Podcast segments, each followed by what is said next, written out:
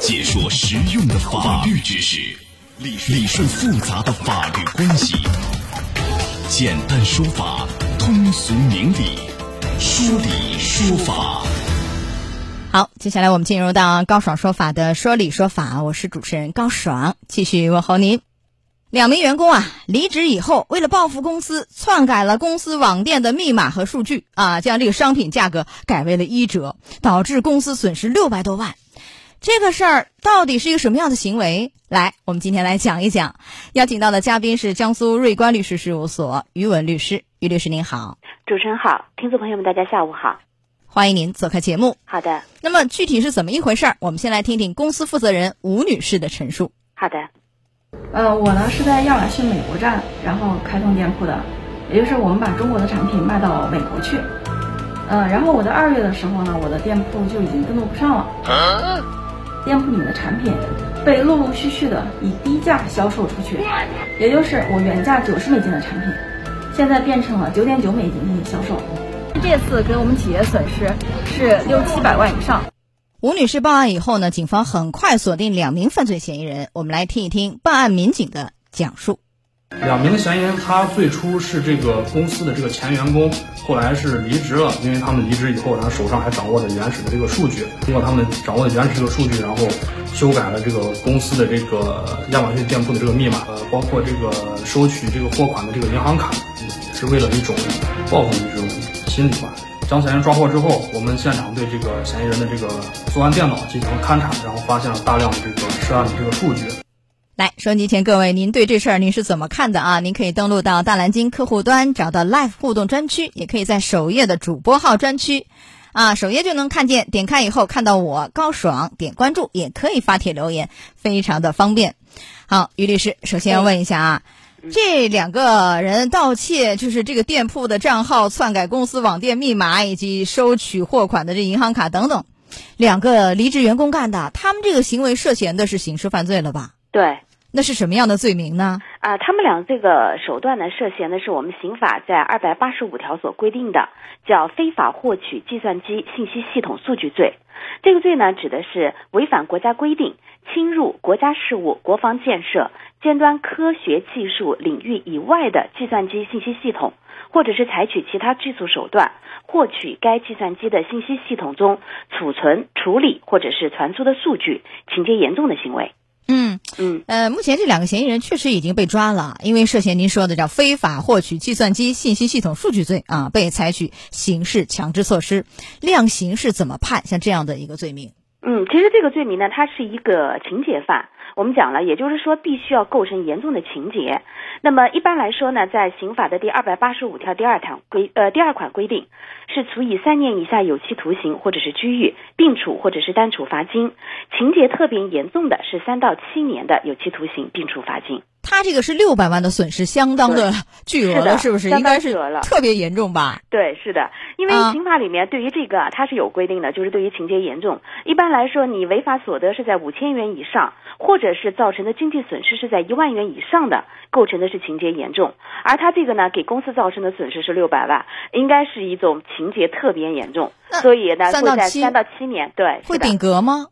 呃，我个人认为有可能会顶格处理啊，有可能会，金额确实很大，太大了，对，早早就在一万元以上，六百倍了，是不是？是的，呃，还有罚金吧？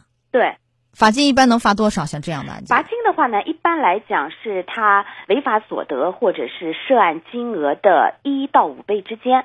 这个呢，法院有一个自由裁量，那么这个自由裁量呢，主要是根据就是案发之后。这两个犯罪嫌疑人的退赔的情况，以及他们对于这个案件的认识程度，就是主观上面的一个悔过的一个程度，由法院来自由裁量。呃，您说是违法所得或涉案金额，那是按六百万算吗？六百万的一到五倍，这个范围内啊，是这样吗？这个罚金这么巨大？一般来讲，罚金呢都是按照这个就是规定，就比方说，呃，一倍到五倍之间。那么有的法院呢会根据就是当地的这个生活水平啊，或者是根据呃他的违法所得的金额，还包括他的这个情节，会在一倍以内以百分之七十或者百分之八十五等这样的一个就是一个综合的一个数据来去衡量。一倍以内也是有可能的，是吧？不一定就是一倍到五倍，是的，要综合来看。对，哎，但是我们看到于律师以往类似案件，一搜也有啊，啊，他是以什么以破坏生产经营罪被判刑，那跟这个很像，也是离职员工，然后窃入这个公司电脑啊，怎样改数据啊，干嘛的？就是他是用一种这个非法获取计算机信息系统的这样的一个手段，达到一个破坏生产经营的一个目的。就我们所谓的竞合，用后一个罪嘛，就是他的那个目的，把这个手段给吸收掉了。那为什么这个案件没有以这样一个破坏生产经营罪给定罪处罚呢？是什么样的一个原因？呃，因为首先啊，破坏生产经营罪和我们今天讲的这个罪名啊，它侵犯的客体不太一样。呃，侵犯。那个是破坏生产经营罪呢，它是规定在侵犯财产罪的之类里面的，也就是说，它侵犯的是一个财产的一个权利。而我们今天讲的就是这个案子里面定的这个罪名呢，它是放在了妨碍社会管理秩序这一类的罪名里面，也就是说，它更多的妨碍的是一个社会的一个公共管理秩序。就从这两点上来讲，他虽然说他罪名方面存在竞合，但是从他的这个情节以及所造成的社会危害程度，因为他是通过这个互联网来进行的这个犯罪嘛，所以定现在的这个罪名会更为恰当合适。但他其实也是 一个是扰乱这个秩序，对不对？还有一个，他也造成这个单位的损失。他的目的是报复这个原东家、前东家，是吧？这个损失，所以六百万的损失绝对是破坏生产经营。但其实您觉得，相对而言是那个以非法获取计算机信息系统数据罪，这个是更为贴切的，是吧？是的，对。那符合他的情节的特点啊。但是这两个罪名，因为呃量刑是哪个重？您讲一下。啊，量刑呢？因为我们看了一下，破坏生产经营罪呢是规定在二百七十六条。那么它的这个量刑呢，一般来讲也是三年以下有期徒刑、管制拘役。那么情节严重的话呢，是三到七年。但是呢，因为它没有一个罚金刑，而我们哎今天讲的这个罪名里面还有一个罚金刑在里面。那所以今天讲的这个罪名就是还要更重一些嘛？是的，当然是惩处更厉害一些，更严厉啊。对啊，当然有听众也问了，说那这个是不是一个盗窃诈骗？其实还真不是。对，就他不是以非法占有为目的，是不是？他是为了让老东家受损失，你受损失我开心，就这个意思。对对对对，所以就够不上吧？故意不太一样，对，是的。那这家单位到底怎么样来主张维权呢？你看，就不应该下架的给下架了。首先，那六百万损失全部是刑事附带民事，主张这两个人吗？还是怎么怎么来主张啊？嗯，他的这个六百万损失啊，他的救济渠道，呃，我想可能只能通过这两个员工，那么在归案之后的一个退赔。因为这个退赔，它的这个金额啊，一个一方面可以弥补公司的损失，另外一方面对这两个涉案的嫌疑人来说，也是他能够经呃争取从轻或者是减轻的一个比较好的一个情节。所以公司的这个损失可能只能从这个方面来去进行一定的弥补。啊，那如果说他这个没钱退不回来，那你怎么办呢？啊，如果退回来没钱的话，那我想可能。这个方面啊，咱们很坦白，公司可能是要自己背锅，因为作为这两个涉案的人员来讲，他已经接受了这个限制人身自由或者剥夺人身自由的最严厉的刑事处罚。